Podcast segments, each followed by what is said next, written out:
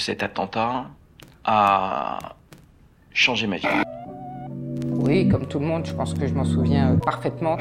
Des nouvelles de l'attentat qui s'est produit il y a un peu plus d'une demi-heure rue Copernic dans le 16e arrondissement dans une synagogue. L'explosion, c'est comme une, une vague très puissante. L'explosion a eu lieu aux alentours de 18h45. Qui voulait frapper les Israélites qui se rendaient à la synagogue et qui a frappé des Français innocents. C'est pas quelque chose qu'on essaie de vivre le plus normalement, le plus joyeusement possible. Une seule chose et un message pour eux et pour tout le peuple français et pour des, tous les juifs de France. Nous n'avons pas peur. Vendredi 3 octobre 1980 à Paris, il est 18h38, le week-end commence et dans la synagogue de la rue Copernic, l'office de Shabbat touche à sa fin. C'est alors qu'une déflagration secoue les murs de l'édifice construit au siècle précédent. L'attentat de la rue Copernic fera quatre morts, marquant à jamais l'histoire du lieu et des fidèles présents ce jour-là. Dans cette série de témoignages, des hommes et des femmes nous racontent ce que cette journée a changé dans leur vie et dans leur rapport au judaïsme et à leur synagogue, alors qu'Hassan Diab a enfin été condamné pour cet attentat, 43 ans après les faits.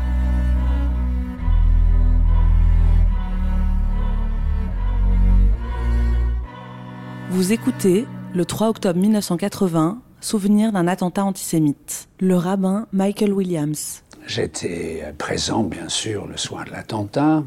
Il y avait beaucoup de monde à l'époque. J'imagine c'est pour cette raison, peut-être partiellement, qu'ils ont choisi la synagogue de la rue Copernic. Comme toutes les synagogues de Paris, il y avait des policiers devant la porte pendant les offices ou le Shabbat. Euh, c'était un office normal dans le sens que c'était le premier Shabbat après les fêtes, euh, à Kippour et Sukkot et Simchat Torah, euh, il y avait cinq enfants qui faisaient leur bar bat mitzvah ce vendredi soir-là.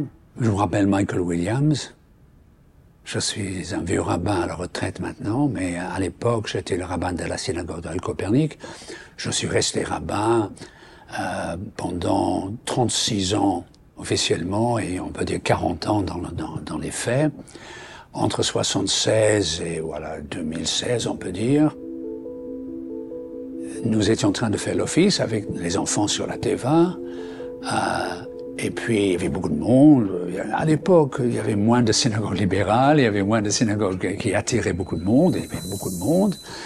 Euh, et plein, puis en plein milieu de, de l'office, je me rappelle très bien, au moment du Hatsi Kaddish, c'était le petit Kaddish qui est chanté par le, le au milieu de l'office, euh, nous avions euh, le tête un peu baissée, et sur le mot Yitbarach, qui veut dire qu'il soit béni, euh, tout à coup, je me suis dit qu'il pleut dans la synagogue. C'est curieux. C'était la verrière au-dessus de nos têtes qui avait éclaté en mille morceaux avant d'entendre le bruit. D'abord, vous savez, moi je suis pas un expert dans ce domaine, mais c'est le souffle d'abord. Et après, le bruit, normalement avec une explosion de, ce, type. Euh, une seconde plus tard, on a entendu quand même l'explosion.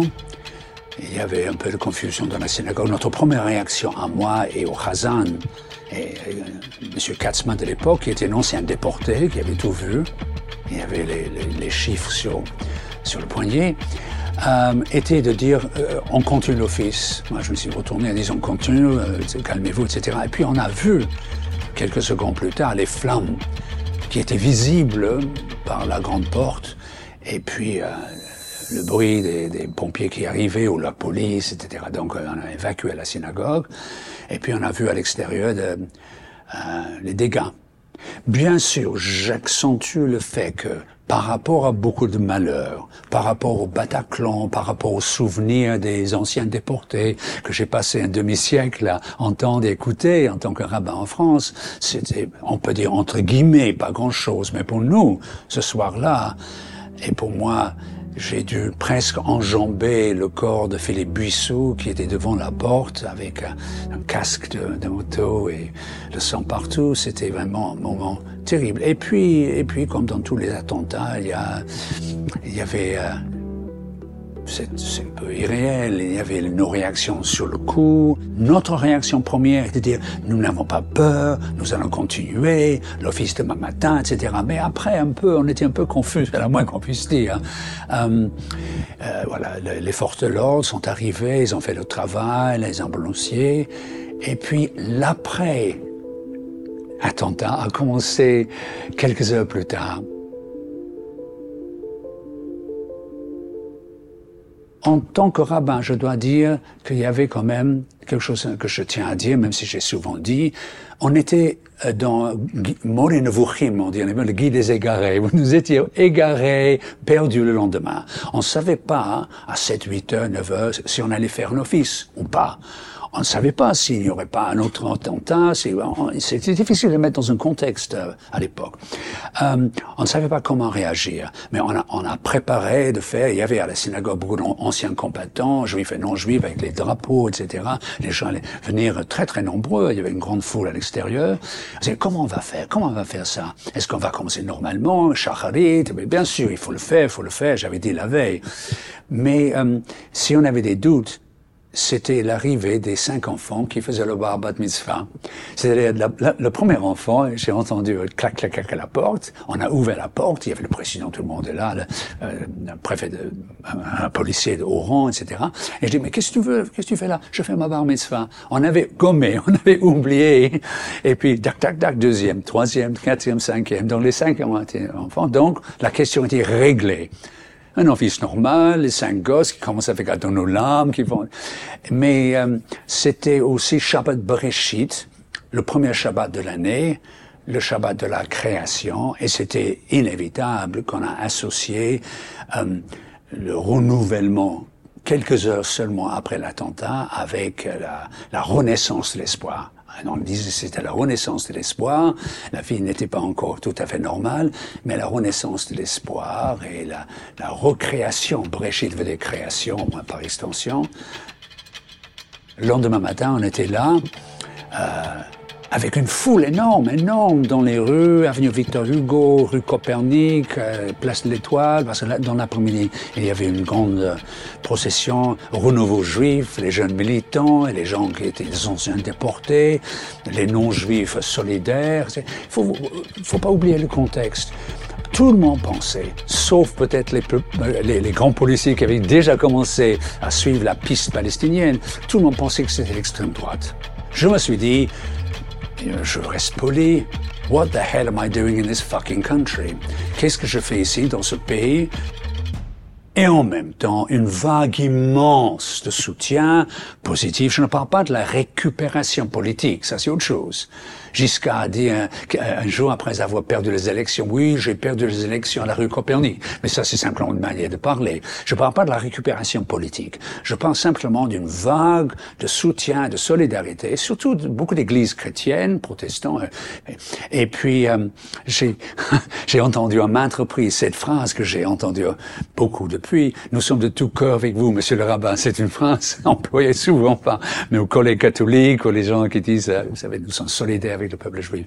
Donc, euh, il y avait un, côté très négatif et beaucoup, beaucoup, beaucoup de soutien positif. Mais bien sûr, il y avait la remarque de, feu Monsieur Barr, que tout le monde connaît, euh, cette distinction entre les, Français innocents et les Juifs victimes de terrorisme. La chose la plus importante était de continuer le plus normalement possible, et c'est ce que nous avons fait pendant un certain temps, il y avait, il y avait, comment dirais-je, euh, une certaine remise en question, parce que les suites, vous savez, politiques étaient considérables. Il y avait beaucoup de... À l'époque, c'était, faut pas oublier, c'était la première euh, geste euh, meurtrier, attentat vraiment... il avait tué des juifs en tant que juif depuis probablement 44 ça a rendu ma, ma présence pour moi hein, moralement indispensable, non pas pour les fidèles, mais, mais c'est-à-dire c'était pas le moment de, de dire on, on va faire tout comme d'habitude, euh, vous savez, nous n'avons pas peur, nous allons rester, et puis partir hein, trois mois, six mois après, ça serait, ça aurait été. Et de toute façon, il y avait beaucoup de choses à faire. Il faut rassurer les gens euh, et continuer le plus normalement possible. C'était pas mon rôle d'avoir peur. De temps en temps, après, par exemple, j'ai honte de dire ça, j'ai honte, mais euh, vous savez, à 80 ans ou presque, on peut euh, se débarrasser un tout petit peu de sa fierté, un tout petit peu. Hein. Euh, j'étais très fier comme rabbin, très fier, parce qu'il fallait être fier. Il fallait être... Euh, c'est pas un métier pour un, pour un juif, on dit, il faut être fort hein. vis-à-vis des, des, antisémites, mais vis-à-vis quand même ses propres fidèles. Vous savez, il faut pas montrer nos faiblesses. Et j'ai continué. J'avais peur pour la communauté de temps en temps parce que non pas peur d'un deuxième ou troisième attentat, hein, mais peur que la violence qui de temps en temps est devenue extrême. Je parle des années 2000, vous savez, les fusillades, tous les assassinats, etc., etc. Toutes les choses que nous avons vues euh, l'emportent sur la joie de, la tefila, la joie de la pratique religieuse, la joie de la d'être entouré de ses, de, ses amis, de sa famille, etc. Mais il y avait quand même, je crois, pour les jeunes entre 15 et 30 ans, il y avait quand même un, un, un élan, comme vous dites, un élan de, de, de solidarité et de, et de, partage, quoi, de partage à la fois affectif. Et récemment, lors du procès, après avoir attendu 43 ans, euh, les jeunes qui étaient jeunes à l'époque, qui étaient teenagers à l'époque, euh, y compris un, des enfants qui, qui faisait sa part mais aussi les gens qui avaient un peu plus âgés qu'elle, qui étaient, qui avaient 16 ou 17 ou 18 ans à l'époque, mais étaient comme post par mitzvah, vous savez. Donc, euh, ces gens ont toujours gardé des liens très serrés. Euh, et puis, euh, lors du procès, ils étaient, ils étaient là, et puis ils continuent à, à se voir et à militer. Là, pour le devoir de la mémoire, comme on dit. J'étais un peu surpris parce que, comme tout le monde, je regarde de temps en temps les polars et les séries à la télévision, qu'on nous a jamais, moi, jamais posé la moindre question pendant les jours, les semaines ou les années qui suivaient. Euh, maintenant, je sais, j'ai beaucoup d'admiration pour, pour tout ce qu'ils avaient fait, qu'ils suivaient les pistes. Ils n'avaient pas besoin de nous poser des questions, mais on était surpris qu'on ne nous a pas dit. Et seulement 30 ans après, 30 ans après, j'ai reçu la visite, j'étais toujours rabbin là-bas, 30 ans après, euh, de deux policiers euh, de, très intelligents, sympathiques, euh, qui m'ont posé des questions. Et puis, mais à 6 h moins quart, où étiez-vous Ou euh, jeudi après-midi, vous avez remarqué quelque chose, etc. heureusement, j'ai des petits carnets, ceux qui me connaissent, petits carnets où je, notais à l'époque presque tout, et donc je regarde dans mes carnets avec vague souvenir. Euh, c'était quand même 30 après. On dit dans la, Torah, euh, Tzedek, Tirdof, qui veut dire la justice, la justice, tu rechercheras, tu poursuivras. On demande pourquoi, pour répéter, on dit ouais, c'est pour les gens bien, les gens moins bien. Justice maintenant et justice il y a 20 ans, ou 30 ans, 40 ans, c'est-à-dire, euh, c'était la justice et choses que nous cherchons, recherchons, j'espère tous et toutes, presque. on ne peut pas toujours avoir, mais ça doit être le but, quand même, dans un certain contexte, le but de nos recherches et de nos espoirs.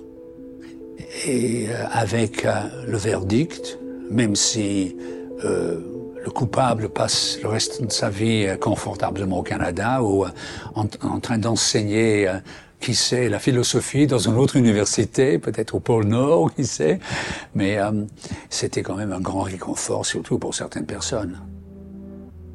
Je veux dire simplement un mot sur d'autres éléments de la suite.